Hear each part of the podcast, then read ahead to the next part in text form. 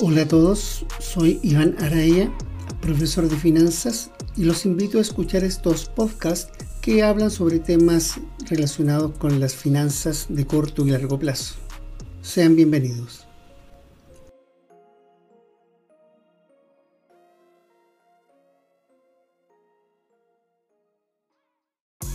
Las finanzas es una disciplina tan especial como muchas otras disciplinas de las ciencias sociales. Sin embargo, tiene mucha utilidad práctica actualmente, sobre todo por la sofisticación del mercado de capitales.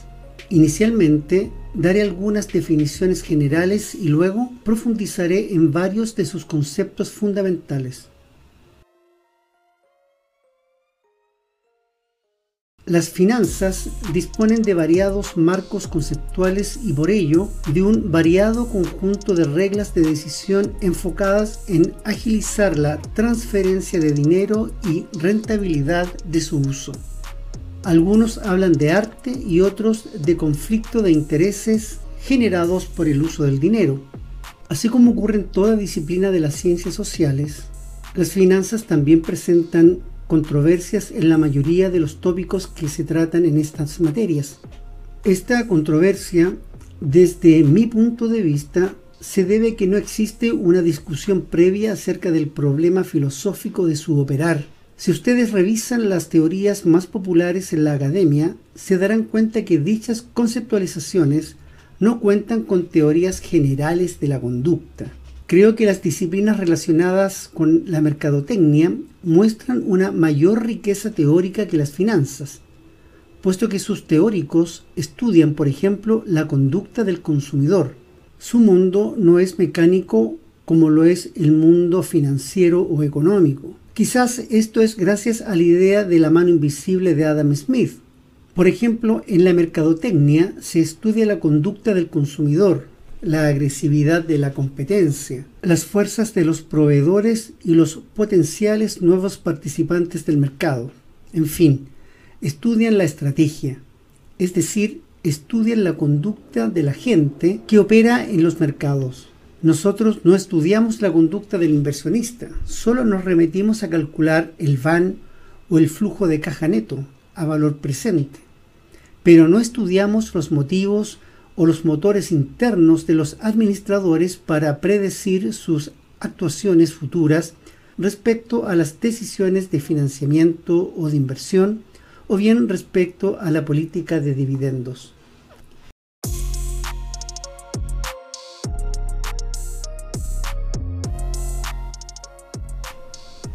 Pero no nos desesperemos con estos argumentos.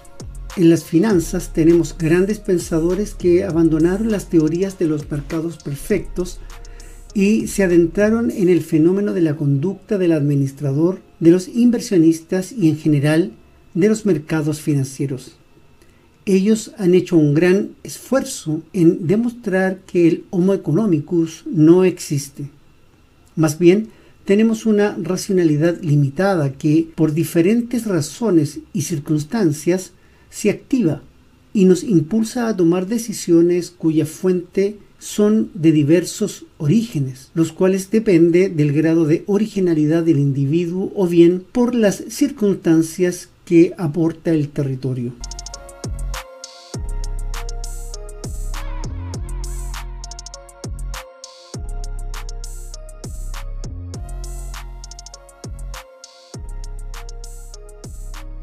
¿Qué se entiende por finanzas?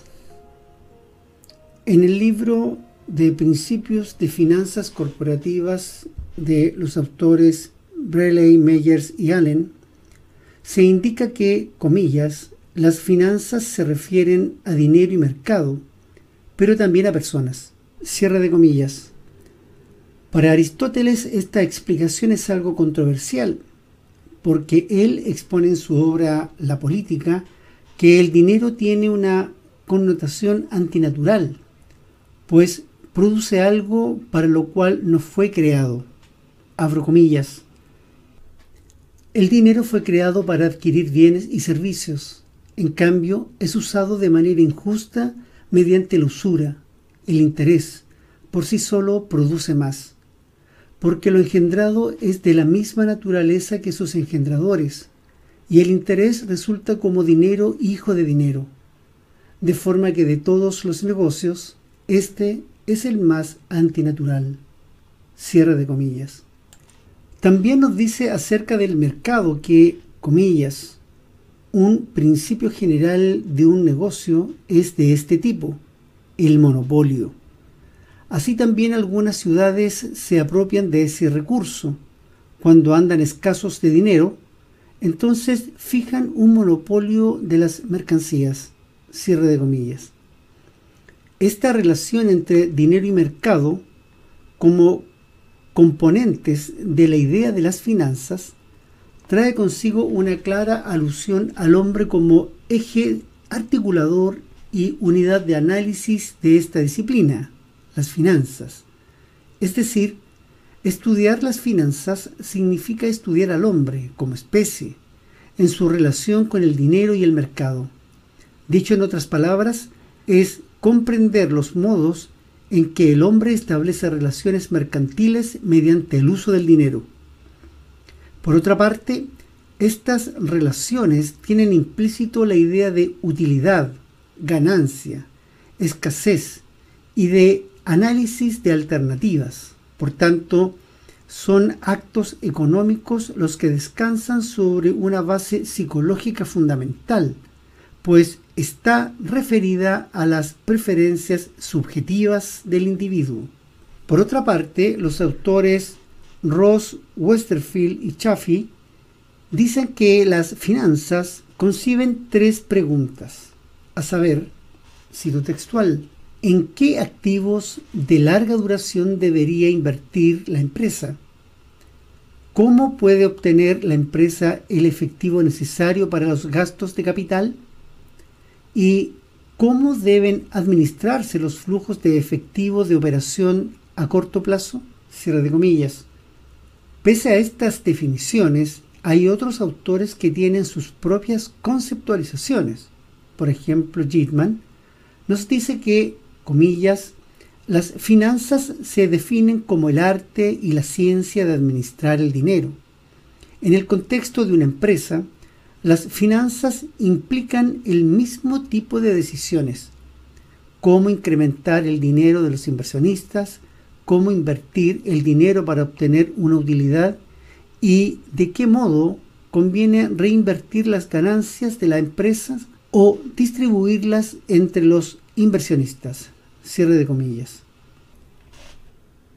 Podemos ver que las definiciones denotan no solo aspectos externos a la empresa tendientes a incrementar la riqueza, sino que también hacen referencia a los instrumentos contables internos utilizados por la empresa en este proceso. Se habla del arte de gestionar el dinero y cómo se distribuye entre las inversiones, el financiamiento y la política de dividendos. Todo esto hace alusión al uso racional de los recursos, es decir, el uso inteligente o racional de métodos que permiten elegir entre algunas opciones.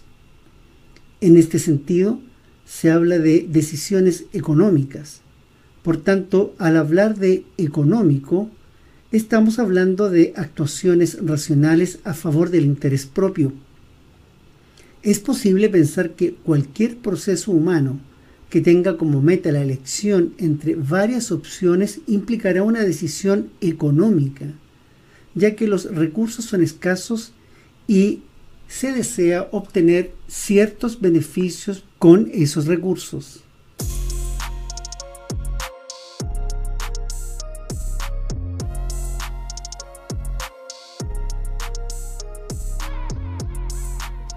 Las finanzas, la corporación y el director financiero.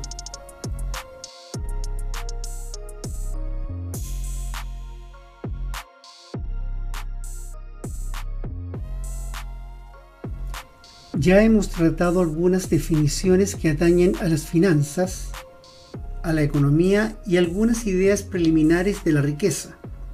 Ahora adherimos la idea de corporación. Estos tres conceptos, finanzas, corporación, director de finanzas, hacen más complejo el panorama teórico y práctico de las finanzas corporativas. Pero intentaré explicar su relación, la cual es fundamental para comprender la dinámica que enfrentan las diferentes teorías de estas materias. Ya visto el primer concepto, finanzas, revisaremos en términos relativamente simples la idea de una corporación. Entenderemos por corporación a una sociedad anónima, donde sus acciones pueden estar en manos de un grupo pequeño de inversionistas, tal vez los administradores de la compañía más algunos patrocinadores. En este caso, las acciones no se venden al público y la compañía es cerrada.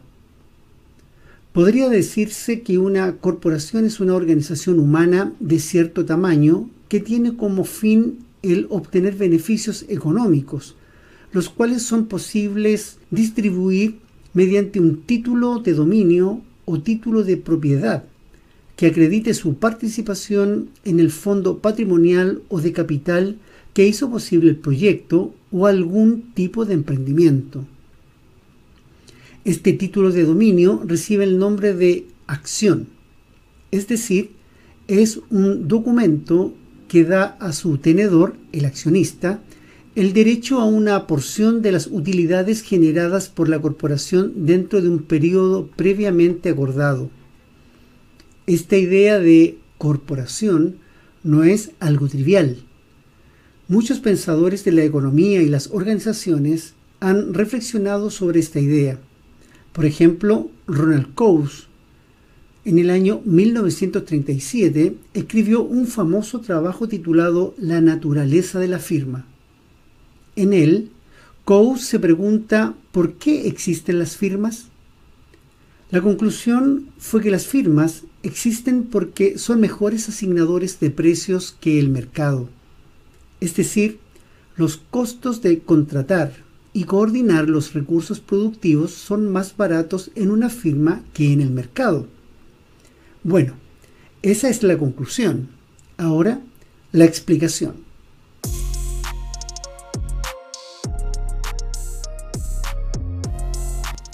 Si el sistema económico funciona de manera automática y no está bajo un control central que vigile lo que ocurre, donde toda gama de actividades humanas se encuentra con una contraparte interesada en ofertar o demandar de una manera automática y de ajuste instantáneo, implicaría que no es necesario realizar esfuerzos para coordinar los factores productivos.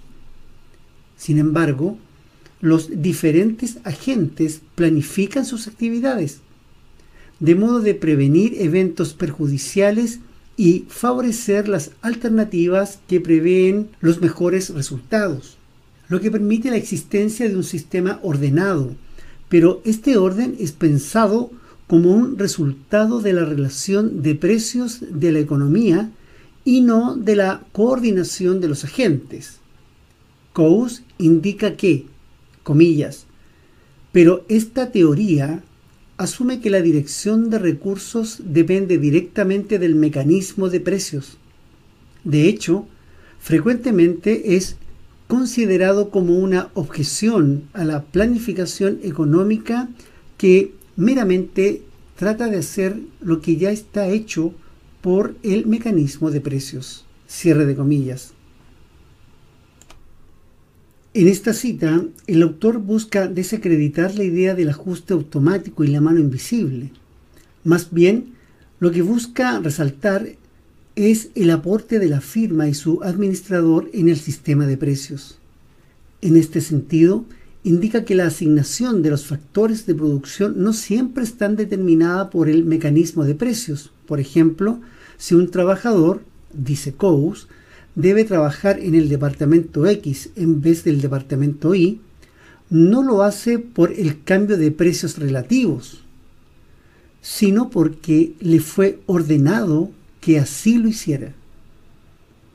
La reflexión que surge es que si la coordinación es función del mecanismo de precios, entonces ¿Por qué es necesaria tal organización? ¿Por qué se requieren administradores? ¿Por qué existen las organizaciones? La respuesta que da Coase es que fuera de las empresas, los movimientos de precios dirigen la producción, la cual es coordinada mediante una serie de transacciones en el mercado. En cambio, dentro de una empresa, estas transacciones de mercado se eliminan, es decir, en lugar de la complicada estructura de mercado donde ocurren variadas actividades de intercambio, se sustituye por el empresario coordinador que dirige la producción. Pero si el mecanismo de precios existente en el mercado coordina, entonces, ¿para qué se requiere de una empresa que también coordine? Parece ser razonable pensar que levantar una empresa significa un hecho redituable, ya que el mecanismo de precios existente en el mercado implica un costo más alto que el que enfrenta una empresa en su interior. La existencia de especialistas en la coordinación y en la producción no anula dicho costo, pero sí lo reduce. Por ejemplo, el hecho que un trabajador, una vez terminada su labor, deberá ir al mercado en busca de un nuevo comprador de sus servicios, lo cual significará un costo para él. En cambio, en la empresa dicho costo se reduce. Cada vez que el trabajador busque un nuevo agente que requiera de sus servicios, enfrentará costos de búsqueda, de negociación y de contratación, cada uno por separado, de lo que se desprende que la asignación de costos dentro del mercado son mayores que si dicho trabajador presta sus servicios de manera permanente en una empresa, en la cual enfrenta una sola vez los costos de búsqueda, negociación y contratación. En estos términos, se requiere un solo contrato y no una serie de ellos, lo que reduce notablemente los costos comparado con la participación del mecanismo de precios automáticos del mercado. Por lo que si la coordinación de los factores se deja en manos de un empresario o de cierta autoridad, hay costos que se ahorran o disminuyen. Por otra parte, es sabido que el nacimiento de una empresa conlleva generalmente incertidumbre.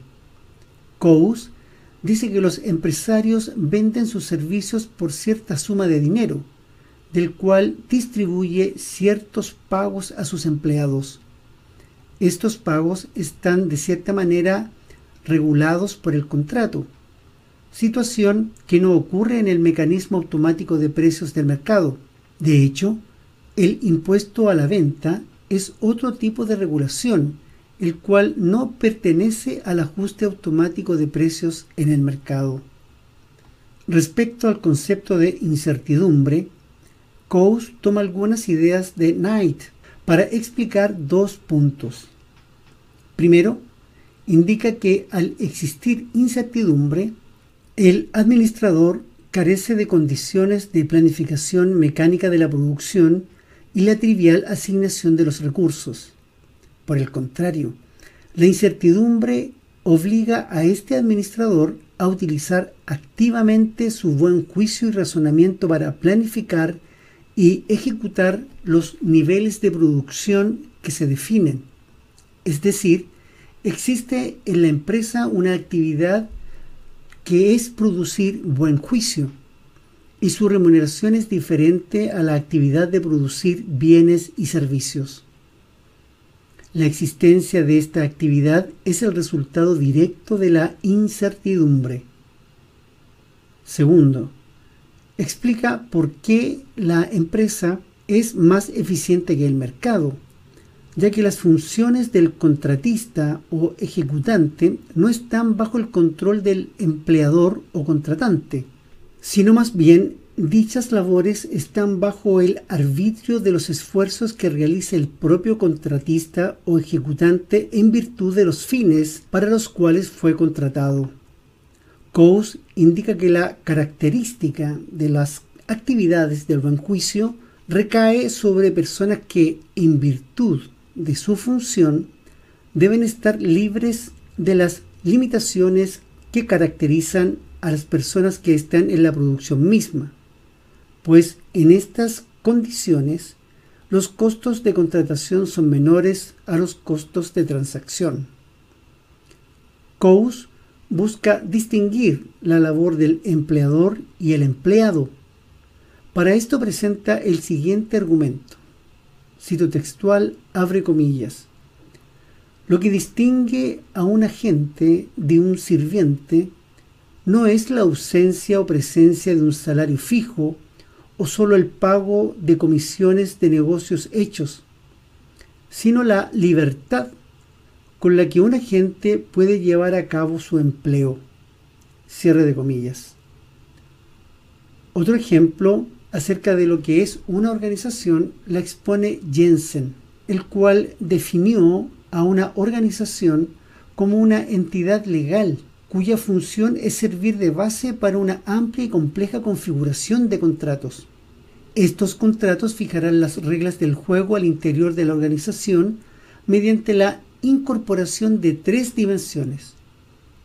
El sistema de evaluación de desempeño, el sistema de recompensas y la asignación de derechos de decisión.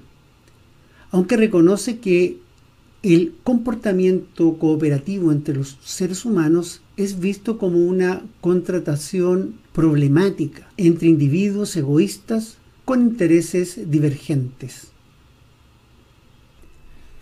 Refiriéndose a este conflicto al interior de la organización, Knight indica que los problemas corporativos comienzan cuando los gestores de la propiedad productiva, abre comillas, manipulan las políticas operacionales y financieras para producir cambios en los valores del capital.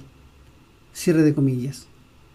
No solo esta manipulación se orienta hacia la búsqueda rápida de ganancias, sino también, abre comillas, la corrupción de las fuentes de información. Cierre de comillas. Jensen y Meckling también explicaron estos hechos, donde el principal y el agente se relacionaban mediante un contrato. Abre comillas. Ambos son maximizadores de utilidad y velarán por sus propios intereses, por lo que el principal establecerá incentivos para alinear los intereses de la gente, por lo que incurrirá en costos de monitoreo. Cierre de comillas. Jensen también se refiere al hecho que algunos ejecutivos, a causa del conflicto de intereses, terminan en la cárcel, o bien al ver que la actividad operativa de la organización deja flujo de caja libre, el agente buscará obtener para sí las cuasi rentas que se deriven de ella. Breley y otros dicen que las finanzas de una corporación serán exitosas cuando, comillas, todos trabajen con un fin común. El administrador financiero deberá darse cuenta de los objetivos en conflicto que se enfrentan en su trabajo. Resolver conflictos es más difícil si la gente tiene información diferente. Cierre de comillas. Es decir, las finanzas es una actividad llevada por un administrador que aplica buen juicio. Lo que llama Gitman el arte y la ciencia de administrar el dinero. Ante la pregunta ¿quién es el administrador financiero? Breley y otros indican que el término administrador financiero se refiere a la persona que tiene responsabilidades de tomar decisiones importantes de inversión o financiamiento. El director de finanzas se encarga de organizar y supervisar el proceso presupuestario de capital.